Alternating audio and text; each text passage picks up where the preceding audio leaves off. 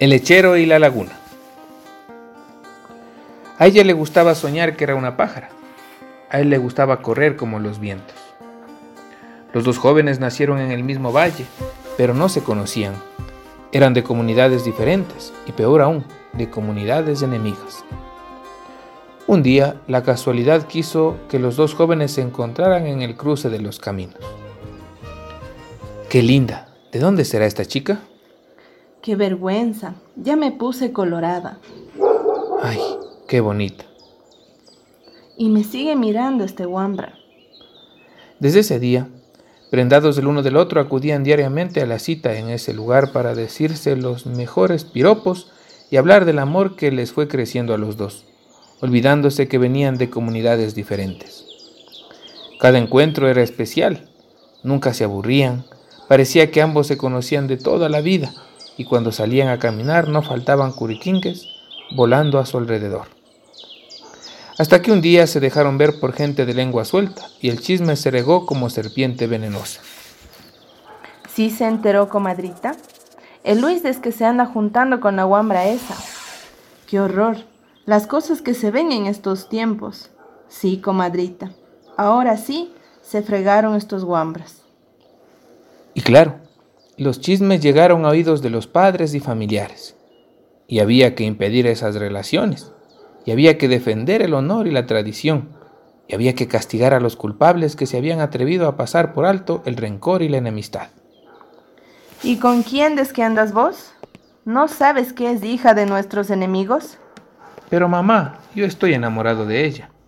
Carajo, ese amor te lo voy a quitar con una buena ortigada. Te voy a enseñar a respetar el honor de la familia. Ella llegó a su casa, se encontró con sus padres. Guambra, carajo, ya me enteré de que andas con un hijo de nuestros enemigos. Él no es mi enemigo, mamá, sino el hombre que yo amo. Nada de amores con esa gente. Desde ahora no sales de la casa, has perdido mi confianza. Se habían jurado amor y fidelidad para toda la vida. Se habían prometido permanecer juntos, pase lo que pase. Y los dos estaban dispuestos a vencer todos los obstáculos que se pusieran en su camino. Una noche el joven no soportó más sufrimiento, salió de su hogar y fue a buscar a su compañera. María, ¿eres vos? Sí, sí, soy yo. Llévame muy lejos de aquí. Shh. Vamos calladito, que nadie se dé cuenta. Por la loma de Pucará subían los dos enamorados, a paso ligero, casi corriendo, tomados de la mano y huyendo de sus familiares que habían empezado a perseguirlos. Hasta que las dos familias les dieron el alcance, los rodearon y cuando estaban a punto de atraparlo sucedió algo inesperado. Una niebla envolvió a los dos enamorados, como una coraza protectora, y una voz amable, venida de lo profundo de los tiempos, les habló. Yo soy el Yachak de la montaña, amigo del viento, del agua y del fuego.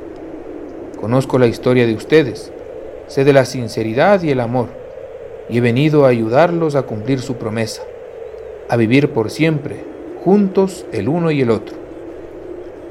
La pareja de jóvenes desapareció misteriosamente del lugar, delante de sus perseguidores, sin dejar rastro alguno.